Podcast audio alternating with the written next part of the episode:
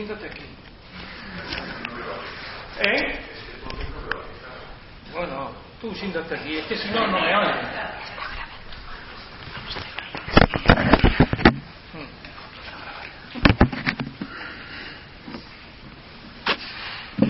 Se me escapa.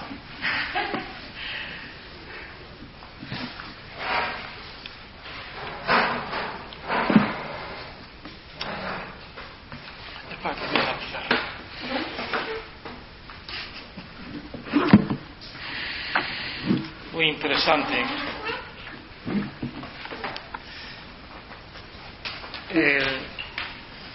Teniendo en cuenta lo que se está viviendo en este retiro, sesing es caminar juntos, ¿no? Hacia el corazón. Retiro es retirarse también. Retirarse de, de los amigos, de la, de la familia, de la vida ordinaria, ¿no?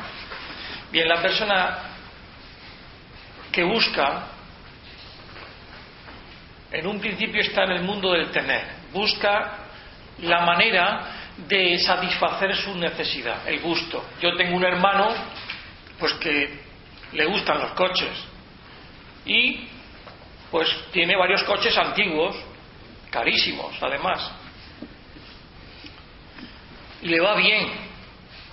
Y un día quiso decirme algo bueno para mí y me dijo, Pedro, tienes que reconocer que has fracasado. por, tu bien, ¿no? Para que te des cuenta. Y es verdad, es...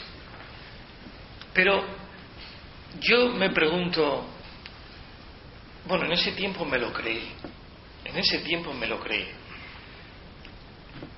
Luego el maestro Koyama me animó a no creérmelo y me y experimenté que no es verdad. Mi hermano mm, es posible, ya tendrá setenta y tantos años, es posible que alguna vez tenga una gran crisis y que el mundo del tener ese se derrumbe y entonces busque. Buscamos porque el camino nos hace buscar, pero buscamos porque hemos tenido dos tipos de experiencia. La primera experiencia es que experimentamos algo desgarrador, una enfermedad, un problema físico, un problema con la familia, te despiden del trabajo, o te has separado, te has divorciado, o entras en una crisis. Bien, parece que todo se derrumba, pero también podemos tener una experiencia espiritual profunda. Y claro, imagínate si mi hermano tiene una experiencia espiritual profunda, dirá, me estoy volviendo loco. Irá rápidamente a un psiquiatra. Y entonces, si tenemos una experiencia profunda y encontramos a alguien que nos dice, no, no, esto tú no te estás volviendo loco, hay algo profundo aquí. Entonces te pones a buscar. Esa es la primera crisis, la pasar del mundo del tener al mundo de buscar el camino. Encuentras a alguien, un libro, una metodología, pero eso, ese algo tiene que entrar en crisis. Segunda crisis que te llevará al desierto. Hay mucha gente, aproximadamente, pasar del, del estado de la etapa cero, que se llama tener y no ser, tenemos ahí una crisis y en vez de buscar, lo que buscamos es algo que neutralice ese deseo de buscar. Drogas, alcohol o medicinas que, que atonten la cabeza. O conversaciones tontas también. Primera crisis. Segunda crisis. El 90% de las personas no pasan a buscar de verdad. Se quedan ahí. El 10% que pasan buscan, pero mm, a veces no es no no, no aceptamos que ese método, esa relación con el maestro, esa situación tiene que entrar en crisis también. Y el 90% o más de las personas que, en el que experimentan una crisis con el maestro, con el método, también lo deja. Es necesario la crisis para, con el maestro y con el método. ¿Por qué? Porque para que no endioses a ese método ni al maestro. Como aquel de Murcia también, que decía, yo no quiero hablar, conmigo no quiere hablar. Yo no quiero hablar con los que no han llegado a la gran iluminación. A su mujer prácticamente ni la olvida. A mucha gente se siente tan endiosado que él solamente quiere hablar con los. Bueno, pues la segunda crisis es el método tiene que entrar en crisis. Y entramos en el desierto, en la noche, en la crisis. Pero no es la más fuerte. Y luego en la noche hay un koan que dice, la luz de la luna brilla en la noche en el campo de pinos. Es decir, la verdadera noche tiene la luz. La crisis es la verdadera luz del camino. En esa noche la persona experimenta lo que es una pequeña iluminación, kencho. de pronto cae en cuenta. Es, ah, esto. Ah, esto. Generalmente viene esa experiencia cuando la persona experimenta que es polvo, nada. Que tus heridas, tu angustia, todo eso es polvo, nada. Ah, esto es.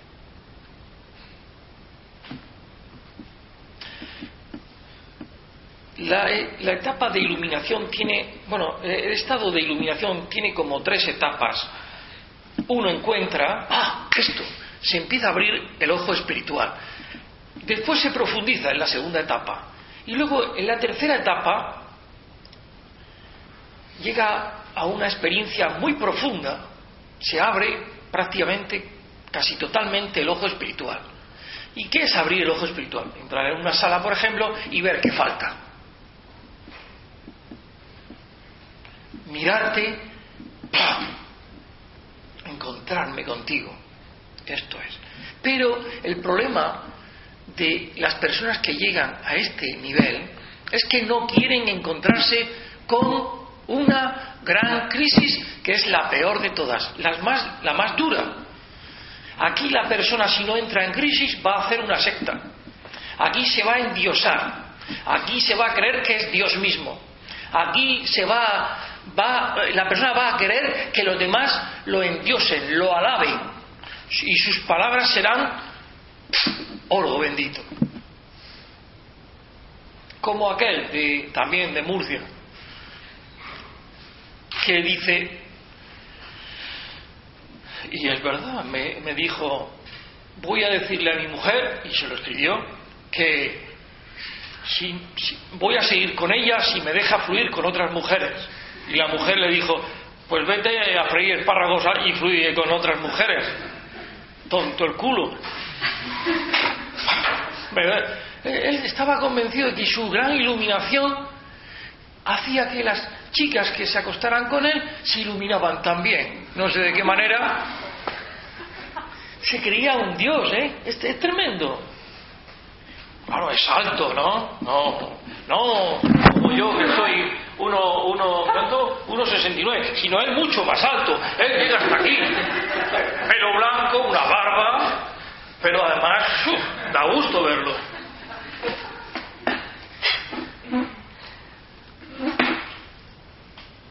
Tiene miedo. Tiene miedo. Una vez fui, fue a un session que yo di y se enfadó muchísimo conmigo porque yo le puse un koan y él dice, es así. Y dije, no, no se pasan los koan cuando hay orgullo. A veces, si no hay humildad, entonces se pasa, aunque no den la respuesta. Se ve. No, sabrás tú, me decía. Había orgullo allí. Había delirios de grandeza. Todo el mundo quería que pasara por él. Él era el que, el que medía. A él no lo podían medir nunca. Esto es un problema de los que llegan a ese nivel, bastante alto, pero el vino dulce deja fuera de combate hasta el guerrero más fiero, el ego, el evaristo, que es muy listo. Ese evaristo se lo ha tragado con orejas y todo. Ese.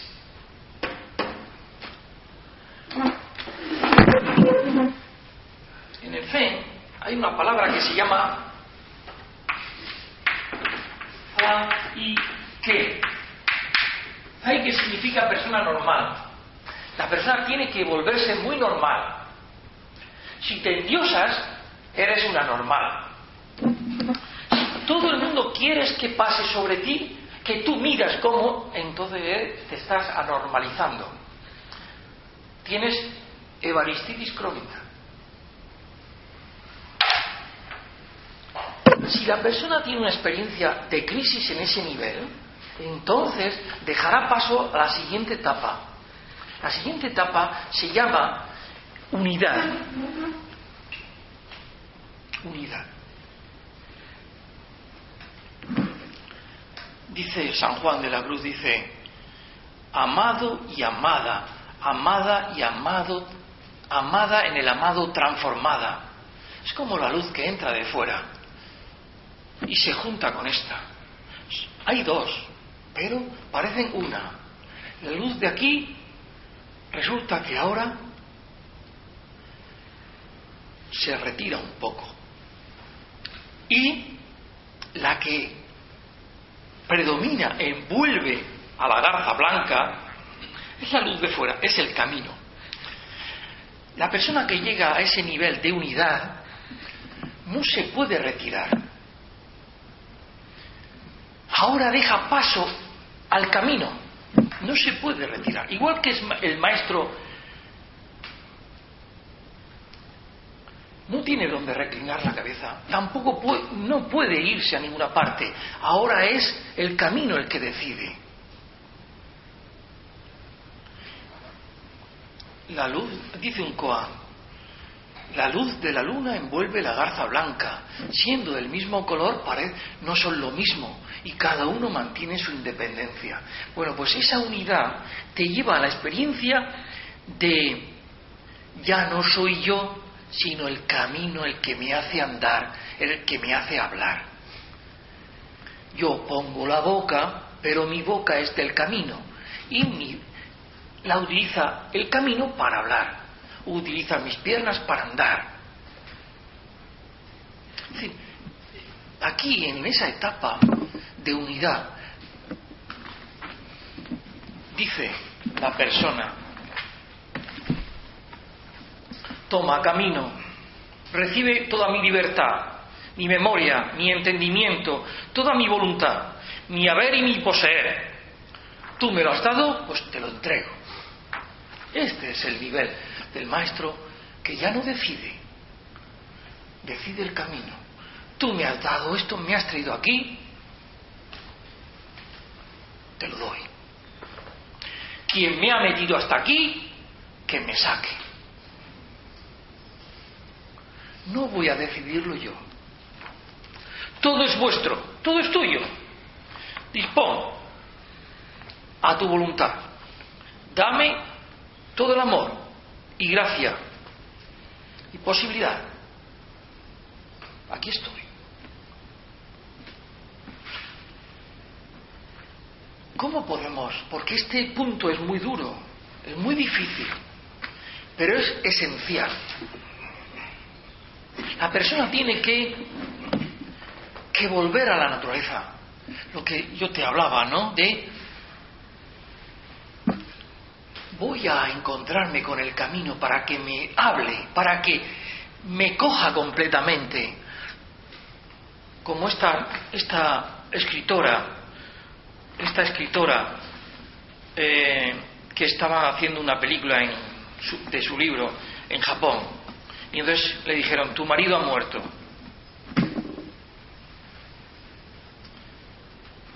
Sufrió muchísimo, tuvo que volver, fue a Estados Unidos, luego volvió a Japón para seguir con la película. Y ella se iba sanando cuando andaba por la playa cuando escuchaba el sonido del, del agua, cuando volvía al agua y el agua la mojaba, porque el agua siempre moja. Desde el principio hasta el final siempre el agua mojará. No va a cambiar ese, eso. Yo sí puedo cambiar, porque puedo perder mi, lo original, pero el agua no pierde lo original, el agua moja. Las olas del mar tienen su sonido. Las olas del mar me golpean. ¡Ah! Hay un koan que dice, ¿quién oye el tambor? ¿Quién oye el agua del mar? El agua del mar la oye el agua del mar. Cuando desaparece uno, el agua del mar es como cuando te, te presenta una tarta y dices quiero, pero es la tarta la que te ha hecho a ti querer. Cuando el maestro dice me retiro, es el camino el que te dice retírate para que yo me ponga en marcha. No se retira a ninguna parte porque no hay nadie, no hay ningún lugar donde retirarse y ya no queda nada del maestro. Pero ahora está el camino que se manifiesta. Ya no soy yo, sino el camino el que vive en mí. Esta mujer también se metía por el campo de, bambú y el sonido del viento en, las cañas golpeaban, ¿no? Incluso habían pájaros. Hay un pájaro en Japón que se llama cocoreto, que, solamente sabe cantar un sonido algo parecido a cocoreto, cocoreto, a ver, funciona así, yo lo he oído. Bueno, pues ella se sanaba, porque el canto del pájaro nunca ha cambiado.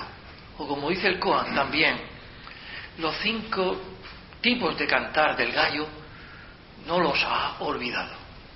Hay un momento en el que la persona se olvida a sí mismo, pero ahora no ha olvidado que el camino es el que tiene que actuar. Así que cuando perdemos cuando queremos encontrar una respuesta a un problema, tenemos que volver a encontrarnos con lo que no cambia nunca. El agua moja, el viento suena. No sabemos dónde va y dónde viene, pero sí que suena.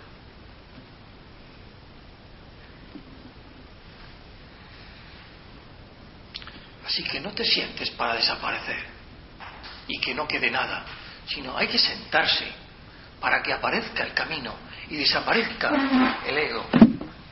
Hay muchos koan que trabajan ese punto de que, se, que, la persona entre en la gran crisis.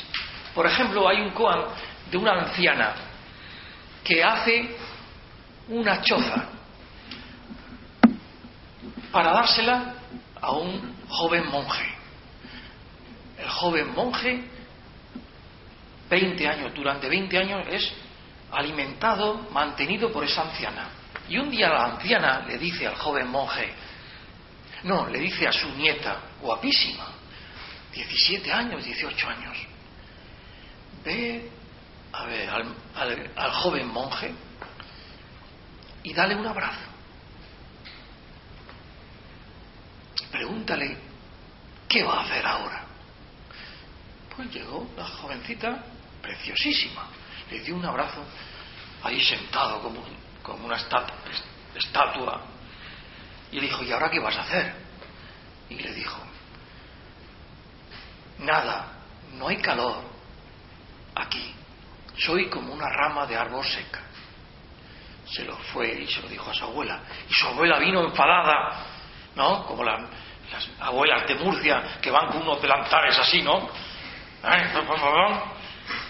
lo cogió, lo tiró fuera y le pegó fuego a la choza. Porque el zen no te tiene que llegar, llevar a la sequedad. Los sentimientos no tienen que desaparecer. Uno tiene que dejar paso al camino. Uno tiene que dejar paso al camino. Así que uno desaparece. Pero no desaparece todo, está el camino. ¿Se entiende esto? Este Juan todavía es mucho más profundo para algunas cosas, pero para hoy ese, ese es el punto que yo quería decir. Cuando se habla en el Zen de no mente, no cuerpo, no ojo, significa no mente egoísta, no vacío. Vacío, ¿qué me puede decir a mí el vacío? Es no egoísmo, no ego, no evaristo. No evaristo. No cuerpo significa no cuerpo que está engordando al Evaristo, que lo está atocinando. ¿Se entiende atocinar, no? ¿Eh? ¿Se entiende? Que lo está engordando. Es muy importante. Y luego viene, en la medida que yo me voy haciendo uno con el camino, voy encontrando su voluntad. o hago su voluntad. Y esto, esto llega al corazón de la gente, llega al corazón de las personas. Yo muchas veces me he preguntado, digo, ¿por qué no seré como todo el mundo? Y no ahora tener que ir a Japón o ir a Bilbao a ver a, a, mi amigo Rafael. ¿ya? ¿Por qué?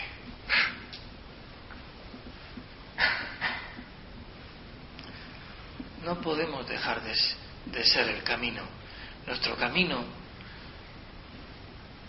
no descansará, nuestro caminar no descansará hasta que nos quedemos en, en los brazos del camino. No hay otro. Y luego dejar al camino que utilice mis huesos. Eso está con nuestros huesos en el camino.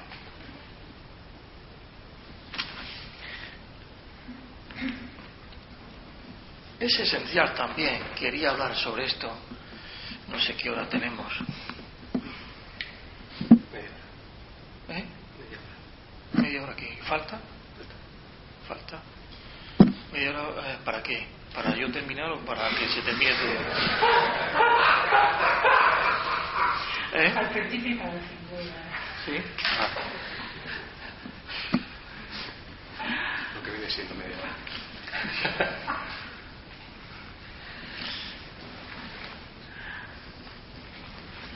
La meditación es un campo de batalla que uno tiene que batallar siempre. No valores tu meditación por si, si tienes dificultades, si tienes dolores, si se te duermen los pies. No valores tú el tiempo que llevas, los años que llevas de meditación, si tienes distracciones. Tu ego va a valorar. Y esto significa que se va a introducir por la impaciencia. A pesar de tanto esfuerzo, tantos años, no he conseguido gran cosa. Hasta el final tendremos que tener dudas. Este punto, dudas, ¿qué hacer? Porque al tener dudas voy a entender a quien tiene dudas. Pero al tener yo dudas, cuando alguien viene a mí en el doxa, doxa, entrevista, significa ir hacia el corazón del otro, abrirme para que el otro venga a mi corazón. Esa es la función del maestro, con sus dudas allí sentado en una silla o en un cojín, esperando, con el corazón abierto, a que el otro diga algo.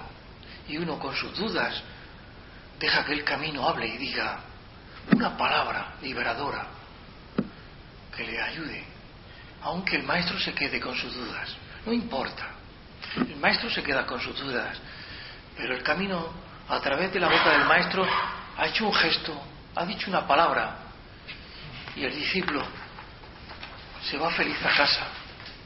Esto es lo que importa.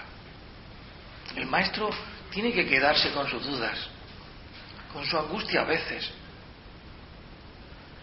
pero el discípulo se va a casa con una respuesta. Esto es esencial. Algunas personas me dicen, es que tal persona me dice tal cosa, me critica o me tal.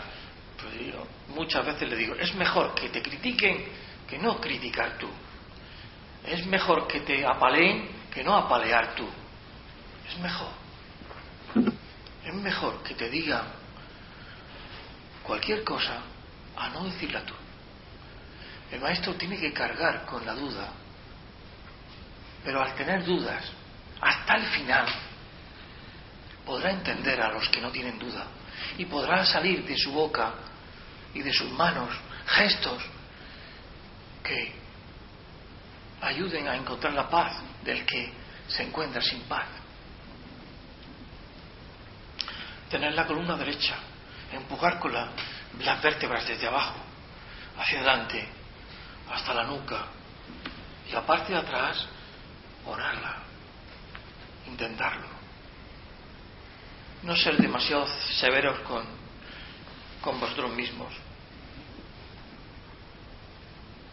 Cuando se tenga algún problema, tratarlo como un koan, como si fuera vuestro verdadero problema, y ponerlo aquí en el tándem, en el centro, decirle al camino, ayúdame, por favor, ayúdame. Quiero ver. Y sin falta se verá. Esa es la función del koan. El koan es para aprender a poner mi verdadero problema en el tándem, en el centro y con la inspiración, el aliento de vida, el camino que me envuelve, eh, mm, que hacer que golpee el núcleo del Koan.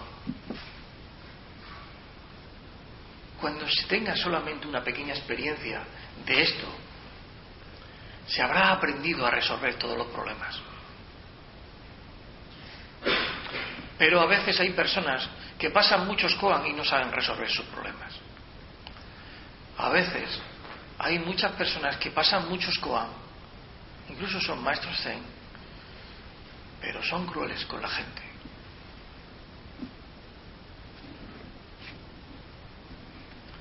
Se han secado. Entonces, la anciana, la abuela, tiene que echarlos de la choza, quemar la choza tienen que entrar en una gran crisis. Entonces quizás puedan ser unos grandes maestros. Dice un gran filósofo, los sabios, los grandes pensadores son aquellos que después de muchos esfuerzos y trabajos aprendieron a escuchar, sin prejuicios, en lo más profundo del ser. Dice, dijo este, este filósofo, palabras de despedida en su lecho de muerte a sus discípulos y amigos. Si me preguntáis ahora antes de marcharme si no conozco una llave prodigiosa que pueda abrir el secreto de la última puerta de la sabiduría de la vida, os diré, sí, la verdadera llave prodigiosa no es la reflexión, como tal vez esperarais de un filósofo, sino la oración, la meditación. La oración, la meditación formulada como última entrega hace al hombre silencioso, sencillo, objetivo.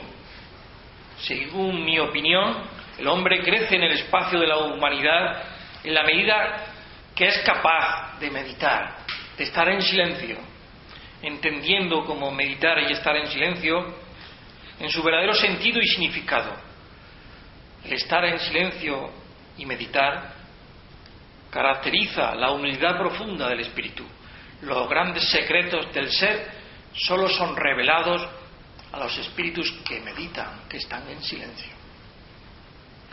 Cuando pongo mi problema en el centro, encontraré la respuesta. Y cuando tenga una experiencia de que el aliento de vida ilumina mi vida, iluminando ese problema, entonces ya nunca más olvidaré que las cosas se iluminan con la respiración. Entonces ya nunca más olvidaré los cinco, las cinco formas de cantar del, del gallo. Nunca olvidaré el original mío, nunca. Porque la mente humana es área de conflicto, pero la, la mente del camino es tal como está. El maestro tiene que separar, salir, para que actúe el camino. Bueno, tenía 600 folios más, pero no quiero. Voy cogiendo de aquí y de allí. Lo que sí que está claro es que tenemos ese ego que siempre estará. Tenemos el camino que quiere abrazarte. Un gran koan es sentir aquí en el tándem el abrazo. Cuando te encuentras solo, cuando ves que todo se derrumba, que estás aislado, que parece que te ha... Siente aquí el abrazo, aquí en el tándem. Un abrazo, como ese cuadro de Rembrandt del hijo pródigo, el padre bueno. Una mano de mujer y una mano de hombre que te abraza. Te tapa la boca para que no digas lo mal que lo has hecho y ahora te abraza. Poner el abrazo aquí en el tándem. Poner vuestro problema en el tándem y llevar la respiración allí. Y se iluminará el, el problema. Se iluminará totalmente. Bueno, y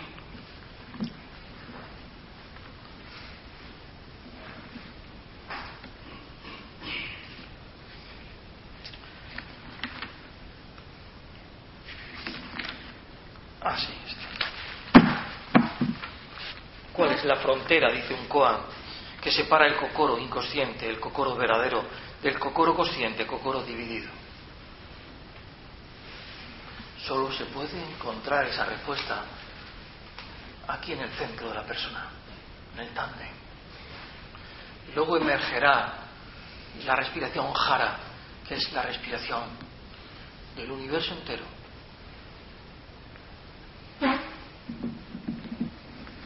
El maestro Ito resumió todo su zen en, primero, poner la conciencia abajo, en los pies o en el asiento, y segundo, romper el fondo de nosotros mismos.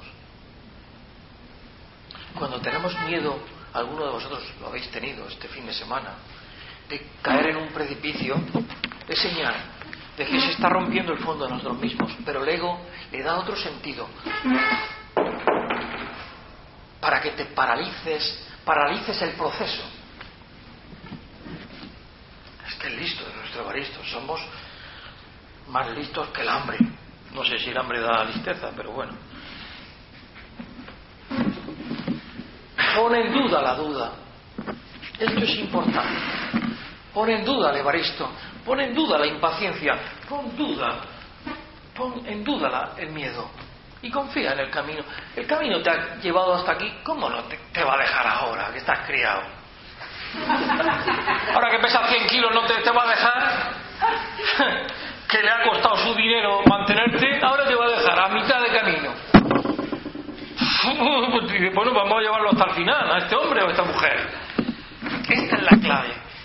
El camino está contigo siempre. Cuando tú meditas aquí, el camino está contigo. Aquí sentado.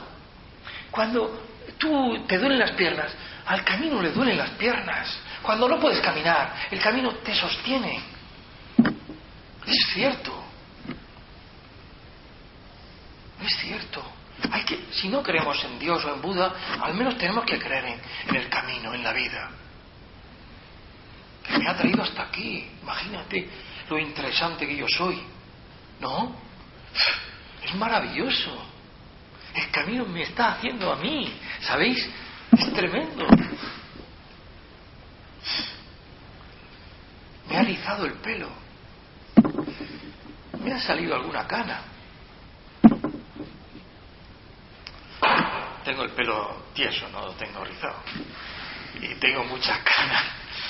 El camino te está dando todo. ¿Cómo te va a dejar ahora? Pero el ego dirá, ah, esto es un asco. He fracasado. Ahora esto. Ah. Evaristitis crónica. Inflamación del ego. Vale,